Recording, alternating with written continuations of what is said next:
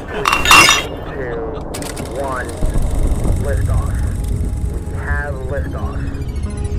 Houston now controlling. Houston shuttle. 听科学家们畅聊趣谈，与最具人间烟火气的科学家们做朋友。欢迎收听订阅由荔枝播客和高山大学联合制作播出的《科学相对论》。前几年是日本一个叫望月新一的，哦，对，你听说过吧？是京都大学教授。对京都大学教授那好像那个人很神是吧？就是对神从来从来也不出来，突然之间就写个文章，而且很厉害的。呃，他也解决过一个历史上有名的一个猜想，对嗯对，但是这个没这个猜想那么大，嗯但是可惜，二零一二年宣布，到现在九年了，还是没有发表，还是没有被得到公认。嗯他就挂在网上挂过，但是有些问题它过不去，嗯。对，过不去它就不行，不像那个庞加内猜想，人家就通过了，他也没正式发表，通过呢他就能够被证明了。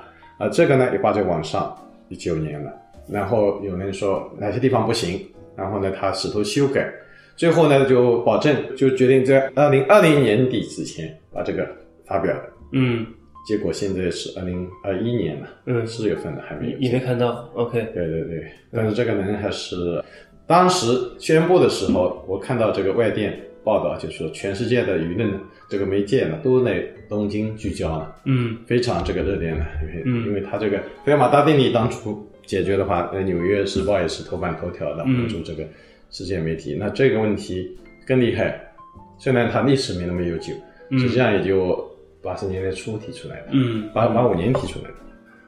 这个其实我看过一些所谓的定理的一个证明啊，包括我们现在历史上留下来这些猜想，呃，为什么很多数学家他在有一些该证明的地方，他其实没有把它展开，然后留给其实后人很多的这些困惑呢，然后一点点再去证明它呢？这也是我刚才您说的半月光给新一，感觉好像也是这个风格似的，是吧？哦，不，他不是提出，他是证明嘛？对是，但是他提出问题，你说的这个最好的例子是飞马，法国数学家飞马，他提出飞马大定理，是，还有好多定理，嗯。提出呢，他就写结果，是，不去证明。这个跟他的职业有关系，因为他是大法官呢，他有他的工作，嗯。然后呢就把这个写个信告诉笛卡尔，哎呀，嗯。我最近做了什么事。那害得人家对呀想这诚心的嘛半天对对对，他也给牛顿写，啊，说你这个呃怎么样，嗯。这个所以也 给英国人写，因为英国那个时候数学比较差，，OK，然后呢，他就抽私信他的，对对 嗯对，这个我就最后是怀尔斯相隔三百六十年左右证明的。嗯。怀尔斯当然很伟大了，嗯。就证明了这个虽然超过四十岁还是被授予菲尔斯奖，唯一的例外。可是你要是把怀尔斯跟费尔马比起来，那当然还费马更伟大。哎，现在刚才可能我这个有点跳了啊，我就突然想到，计算机对于现在的数论研究有什么实质性的帮助吗？很大的帮助，很大的帮助我我做的很多问题都是跟计算机有关。是吧？对，当然证明不需要计算机，但是对，提出问题需要计算机。一开始手算比较小的数字，因为跟整数有关嘛。然后呢，希望验证更多的，就交给计算机。甚至发现这个规律，有的时候通过计算机的大数据，然后从中做出一个呃自己的判断或者这个猜想。嗯，这方面我不太理解。比如说，OK，我现在可以用计算机啊算出可能更多的数来，是吧？可能这人算的话肯定会麻烦嘛，对吧？对，但它不能证明啊，因为即使穷尽所有的又怎么样呢？是啊，就所以你把它看出规律，就是数据越多，你又容易看出规矩，提出问题或者猜想，嗯然后才才去证明。，OK，啊所以它可以帮助你，帮助你而已。对，帮助你提出问题，然后。但是实际上，计算机是自己无法证明任何的有公理的，可以的，也可以叫机器证明嘛。机器证明吴文俊教授就是做这个事情嘛。啊，但是他这个是就是说一些传统的问题叫他做可以，嗯就现在新的难解决的问题，还有目前只有一个地图四色问题。那个是穷尽的方法算出来的。呃，这个他就是因为比如说很大以后已经证明了，，对，那么在这之前交给计算机做。哦，对，这对，所以这个人工跟计算机结合的。OK 但是大家还是觉得还不够完美，还是希望一个全人工的方法。那是不可能的吧？啊，也不一定不可能，就是还要等待。因为我总感觉就像哥德尔这种方法算的，因为你计算机毕竟它的这些前提的是它的公式和公理是人为输入进去的，但如果你要想证明一个超越它的这个本系统的一个答案的话，它应该是做不到的。对，它这个会容易被误解，它这个只是逻辑体系。嗯但是其他的问题，刚才我说呢，嗯比如书论或者是其他的专业的，它是具体的问题，它跟这个没关系。，OK，像我们从内内不会考虑到割到的问题，跟文明影响。嗯他只是想把数学统一的话，可能存在问题。明白了。对，OK，嗯，有没有您的一些实例？就是说，在旅行的过程中，或者是在哪个地方受到了一些触发，产生了一些灵感，反而对您这个数论的一些研究或者数学本身的一些研究有过实质性的帮助呢？这个在旅行的路上，太具体的没有。旅行路上写诗、嗯对摄影也是有帮助的。嗯但是它对你的精神，就是说精神哪里恢复元气啊，或者是哪里维持这个神清气爽，嗯这个是有用的。对我来说，灵感最多的地方就是早晨上课之前备课，嗯。或者头一天晚上，我第二天要给学生讲课的时候，嗯。我希望有自己的新的想法给他们。嗯。这个时候我就拼命动脑子，嗯。运转的快，然后所以大部分这个数学发现都是在上课之前，嗯。这个早晨和夜晚。您几点起床？起床我一般都六七点吧，七点左右。？OK，在上课之前正常正常。嗯然后一般上课我第三节开始上，不在那个太早一节上，嗯所以一般九点五十开始上课。OK，那么我就可以到九点这段时间，甚至头一天晚上，数学家会不会很孤独？因为您所思考的很多东西跟别人说也没用。呃，但是我们说呢有个好处，还是可以做讲座的时候，哪怕公众讲座，有的时候也会讲一两个数学问题，大家听得懂。你比如说代数学家、拓扑学家，嗯这个就很难了，对，这个就更孤独一点。是 是，我们还有那么多民科对吧？对，因为我总感觉啊，好像物理学什么的更酷一点。因为以前有个物理学家，我们的老师说你应该搞物理学，它可以多想象力。对，但可能你像爱因斯坦那一类和量子力学那一类可能会，所以我觉得如果有下一辈子的话，也许这个是有意思的东西。但是我觉得现在其实很多物理学家，他如果想要找到更好的一个新的一个定理的话，他必须要借助数学的工具啊，对所以他应该是跟数学家是相合作的。比如说像矩阵啊什么这些的发明，其实跟这个量子力学能够帮助量子力学很大的推进啊。这是群论对群论对，如果没有这些基础工具的话，我觉得很多的这个物理定理的话，可能还属于这个猜想。这个都比较基础了。现在有更高深的数学对他们有帮助，嗯对，甚至比如说代数几何啊这些东西，对开理论啊，对他们用这个就是一般老百姓不太了解的东西。至于那种矩阵啊、群啊，那可能一百年前化学用的就比较晚，嗯。就物理学先用嗯。然后化学过了几十年以后，它的应用才用上去。也许还有另外的更加，就是说偏离数学的这些专业，可能再过一段时间，他们也生物学用上去。对，对，生物学现在就碰到这么个大难题嘛，就是想要定量化，嗯。再向下去发展的话，肯定需要数学的帮助，新的工具了。对，嗯，您的学生知道您是个诗人吗？这么高产的事儿，应该知道，他们应该知道，应该知道对。对那你主动跟他们说过吗？我谈这些比较少，啊对，不太少。但是他们毕业的时候，我应该一般都会送他呃一两本书。蒙在鼓里，直到毕业的那一天才发现，哦，原来我的导师是个诗人，我跟个诗人学了好几年的数学。那他们都应该都知道，知道 啊。嗯有的学生他就平常就关注，嗯呃有的他就一般他就几乎不关注这些。对对，嗯，您其实也是鼓励您的学生应该兴趣爱好更多一些、更广泛一些吧？对，特别是以后当老师的那一类，我觉得嗯对，我觉得应该更广一些。现在学数学，他们这些毕业生、研究生也好、博士也好，他们去做什么呢？什么工作呢？我们纯数学的受论的还是当老师的多一点，大学里啊、中学里都有，然后也有的人去做这个投资的做这金融算 啊，或者做密码学的。哦，对密码对。对对，大那区块链吧，可以。密码学一般就失去联系了，因为他可能搞点军事方面的。哦，对对。其实择业范围还是蛮窄的，和本身的这个专业来说。但是要读个本科、硕士的还是挺广的，嗯做计算机的，做 AI 呢，做那个这个统计的，你的专业对吧？这个还是挺多的，嗯甚至做那个行政的也不少。他们可嗯能觉得学数学的比较可靠吧。对，所以我早期的学生啊，这个包括本科的那学生，然后呢进了这个组织部啊，或者人事厅啊，嗯还还不少。嗯而，且后呢还仕途都挺顺的，对，反正这些人可能是不是比较老实啊，比较可靠是吧呃？比较可靠，真的可靠。嗯，您看也疫情了一年多了，您肯定也被憋得够呛，一直没出去。我国内才去了很多地方，是啊，我说的是国外嘛，对吧对？假设现在这个疫情过去了，能够全世界自由旅行了，您现在马上最想去哪里啊？我倒是没有。本来我去年九月份有一个学术会议是在法国能开的，在塔希提岛。嗯啊，对，这是南太平洋的波利尼亚，是我唯一没到达的那个区域。法属什么波西米亚？对，法国西亚，对对对，就是那个画家高更那个时候对对在那去世的画画的那个地方。对对对，嗯那个地方挺难去的。是哪儿不挨着，从哪儿走都费很长时间嗯，大的区域我都去过了。那个复活节岛您去过了吗？呃，复活节岛靠近它，所对以也没有去。对，复活节岛从智利飞都得飞好几个，好好多小时，但是那个不用签证。有一次我有机会去这两个岛，就是从我南美洲访问。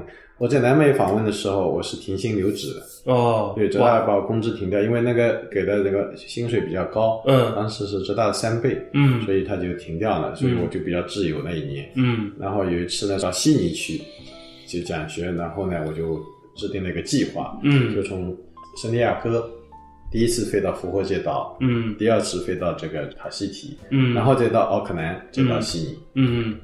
最后策划的很好的，就是说那个澳大利亚这边签证也都办好了，就是这个塔西提岛的签证出问题，嗯因为他要两个地方同意，一个是法国，嗯，另外一方他是那是哪一年？的？还那是是比较早的时候？二零零零年的时候。对，那是比较早。对，后来去澳洲的时间快到了，没办法就就后面改到布宜诺斯艾利斯飞过去。，OK OK。对，那个是我已经去过，去过布宜诺斯艾利斯飞飞到哪里？现在飞到也飞到奥克兰，再到悉尼，OK 坐坐阿根廷航空。但是在那个飞机上，我看到了南极洲。早期到美国去不是也要从阿拉斯加往北走嘛？对他现在这个从两个南方对大陆呢，他也要往南也往南走，但路近嘛，明白了就看到了南极洲的边缘。是是是，我原来是从对是是从那个南美洲去的，智利乌斯怀亚对啊，乌斯怀亚对，是从乌斯怀亚去的。有两个地方可以去，是是还是乌斯怀亚。对，呃，还有新西兰那边也可以去。嗯嗯嗯，去南极洲。嗯您说这个复活节岛其实和大溪地我还没去过，其实当之间也一直想去，嗯就是觉得太折腾了。这个 去一趟真不容易，就是除非跟别的旅行这个结合在一起。我倒是热爱飞行的，我曾经到南美洲路上走了五十个小时飞行。对，然后这个主要是这个还要签证比较麻烦。对，签证南美洲的可能还好一点。到南美洲是可以。对对，嗯，那个时候有美国的这个十年签也不行，现在还是可以。是。您那时候也比较早，现在可能签证各方面对于中国人可能更简单一些了。但是我指的是疫情前，对，到在疫情之后到对，到南美洲是方便一些。咱们说说这个诗歌的话，您觉得您创作的一般都是在什么时间创作的？需要一个很好的环境吗？还是说神来之笔，想到什么东西就突然有几句就能写了？早年是在屋子里写，嗯后来就是开始周游世界以后呢，在旅途中写的比较多，特嗯别是在飞机上和长途火车上。嗯，坐汽车里面写不出来，太嘈杂了，因为太短促了吧？对不能静心。但是也写过一首关于鱼的诗，就是第一次在加利福尼亚下高速的时候，嗯哼那首诗还是还是可以，就是说在高速公路上的印象。但是后来都都还在飞机上，特别是这个洲际旅行嗯啊，然后这个特别是进入夜晚，嗯这个有个声音哈在窗外，嗯然后就特别容易进入这个状态。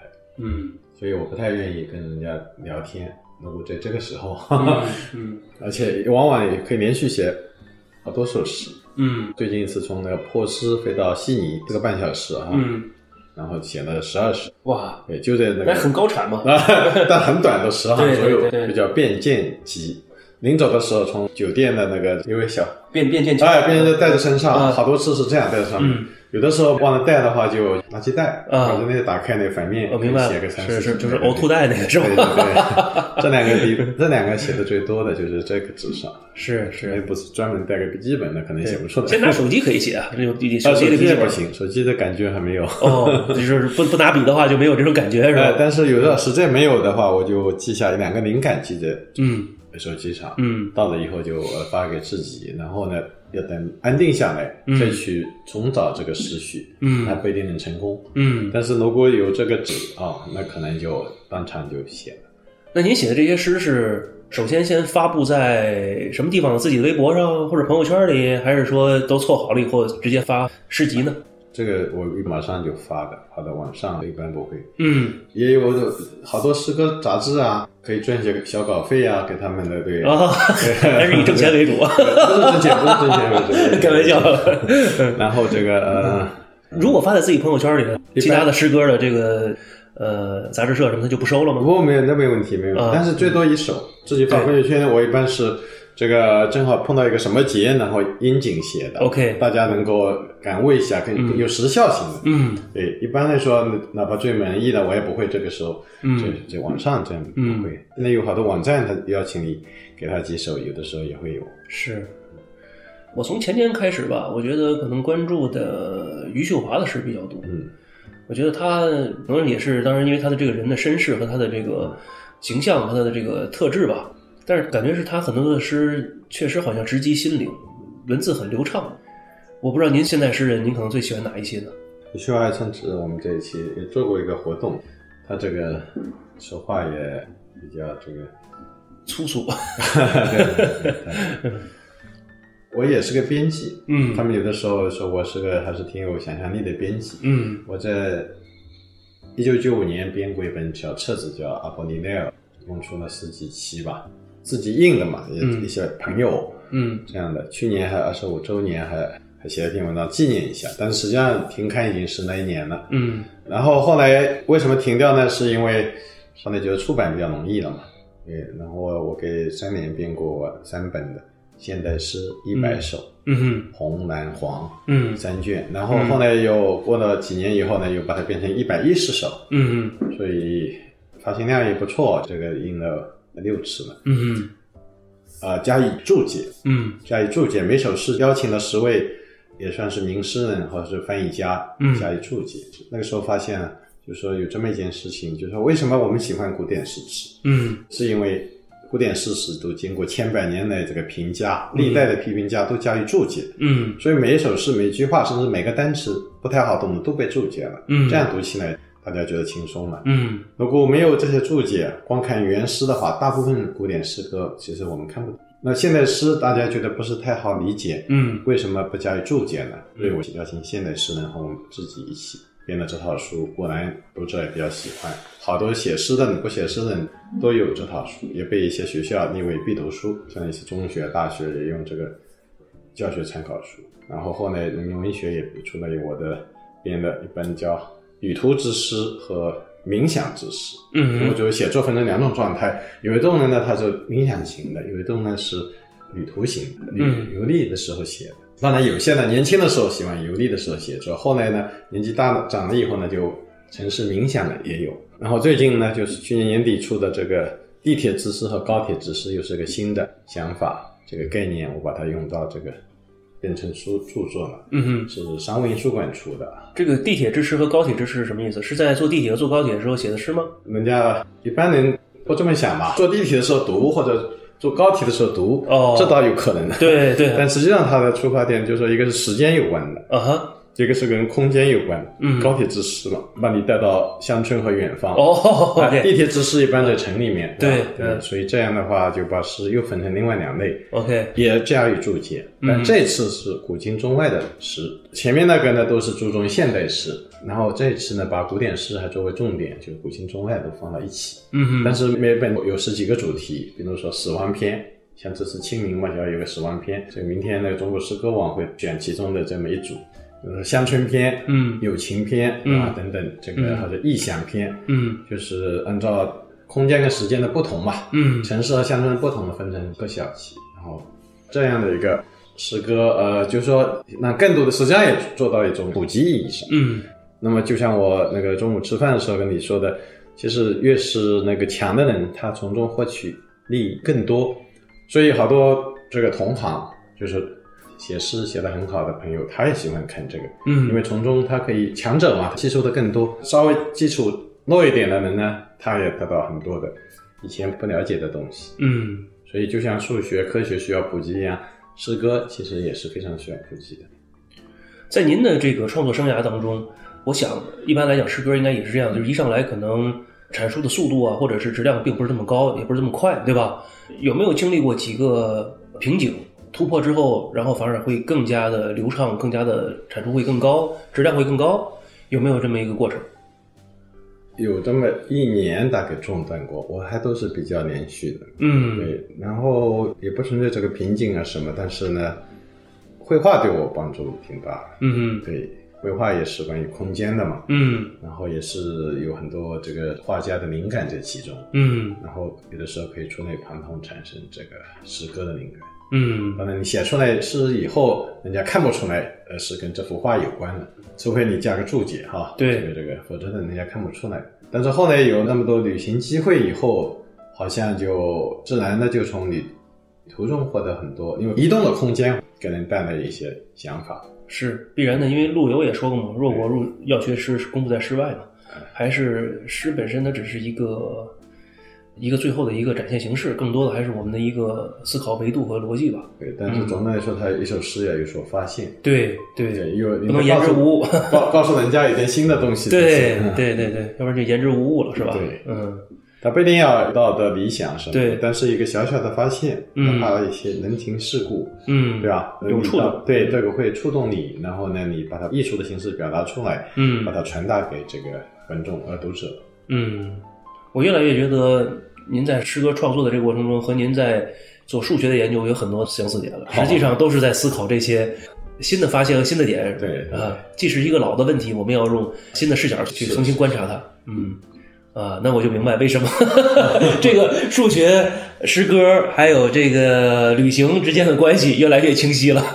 一个字就是心哈。对对对对对，嗯我想我们这个，呃就是说你现在科学技术也遇到一些瓶颈嘛，这个像人家卡脖子什么之类的事情，他就需要一种心灵的那种自由哈，嗯创造性的那种思维。嗯所以你如果这些东西都有相关的，嗯对这些东西相关，你要有这种这方面的灵感，对你也是有帮助的。所以嗯我们都知道，科学家像爱因斯坦，他们都对艺术非常关注。对，其实这样的话也会让一个人的生活更幸福。对，像生活更幸福，嗯然后呢，也带来影响到你周围的人。嗯要不然人家觉得一个科学家多么无聊，你也会影响他们，那嗯他们也会有更多的人去从事这项事业。那您刚才在讲，比如说在经常在飞机上，对吧？写写这些诗什么的，那您旅行多是自己一个人吗？有很多时候是这样，但是嗯即使跟其他的一起，你也可以选择这个不要坐在一起啊。去卫生间自己写啊，不是写四小时。改点位置或者是什么，啊或者是保持沉默啊。嗯对。厕所之诗，但是 到开玩笑到不一定要每次坐飞机都要写，那不是是一般来说是漫长的周期的。嗯，您喝酒吗？我也会喜欢喝酒泡吧，但是的酒量比较弱。就是所谓的我们常说的爱喝没量。对，呃也不不去那个追求的或者什么的，就是把一种呃品酒吧，就像对对，对，爱喝哪种酒？也没有特别，都差不多。嗯，其实，在喝酒，什么李白斗酒诗百篇嘛，是吧？喝酒会不会对您的一些创作有一些帮助呢？这个我估计是个误解啊。这个后来呢，因为评价他经常会说一些他自己也要，他也说创新嘛。呃我有这么一个例子，有两位非常著名的朦胧诗人，我就不说他名字了。嗯他们第一次到纽约的时候，跟当地的诗人有个交流，然后他就非常好奇的问这个纽约的诗人，说我们李白有这个外国人都知道李白哈，这个全世界有名的诗人。有个礼拜到九四百篇只说问你们的美国人这个诗人怎么样这方面，然后这个他们几个比蒙诗人当时要年长的话，这个非常有著名的，他就回答他，弄得他们有点尴尬。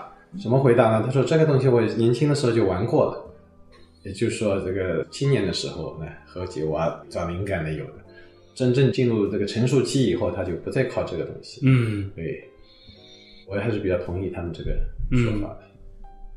还有一个就是说，这有一个历史原因，就是毕竟当唐代时候，那个时候的酒米酒度数很低的，比现在啤酒还低。所谓的哦对对有它实际上有这么分析法。啊，对他那时候斗酒实际上就是一个能够刚刚给你一点感觉而已。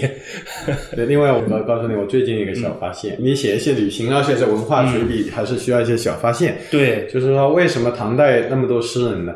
因为他有个国策，政府啊，考虑到当时长安、洛阳夜生活还不错，因为比较大量的这个人啊集中在那个地方。但是偏远的地方，包括一些这个州府啊，都是比较萧条冷落，特别是到了夜晚。嗯，然后呢，你一个地方官员，地方官员的生活就比较单调。你为了让他不要腐败啊或者什么的哈，不要去想到这个这个叛逆啊什么的，给他配备一些幕僚。嗯，这些幕僚往往都是会写诗文人文对，嗯这些幕僚有有工资。这幕僚呢，就说这个过节的时候呢，就陪这个行政长官喝酒聊天。有的时候当然还有吟诗作对，哎，也是有一些歌妓表演，这是难免的。啊啊这个实际上是也是设计稳定的一重要因素。对对那他这个下派到下面都有让他沉迷于酒色有有快乐，就是沉迷酒色有快乐，有快乐，对，我知道有消遣，是是是所以那个时候，唐代、宋代就就出了那么多诗歌辉煌的时代，是跟这个国策有关系。是是。嗯另外一方面，我觉得也是一个经济发达，对经济对当然经济发达这个起到很大的一个作用。嗯，大家也有这个闲心和有这个环境。对，要不然你幕僚的薪水国家也付不起。对呀、是啊，是啊，是啊，而且你天天在那儿喝酒吃，对吧？这个也也需要经济来去支撑啊。嗯像他们这种白居易，他们也都是先开始做幕僚，嗯后来呢，这个资历多了以后，然后他才做这个做到杭州来做个太守或者什么的。嗯对，然后他做了太守以后呢，他也养一批母鸟，嗯就是这样一个传统。嗯，时间还是过得很快啊，这个一个多小时跟您聊了这么多，但我觉得还远远不够，因为您是一个非常丰富、非常全面的一个人。其实我觉得我们的播客的听众小伙伴们，他们肯定也没有完全听够，但是我觉得有很好一点的是，蔡教授只要你在网上一搜，就会能找到他很多的诗集作品，这个对于这个全面的一个认识可能更有帮助。总之，这次非常感谢蔡教授的时间，然后也非常感谢您能够抽时间跟我们分享这些从数学啊到所有这些领域的一些东西。再找机会。那么咱们今天节目就到这里了，感谢蔡教授，感谢播客听众朋友们，咱们下期见，再见，谢谢。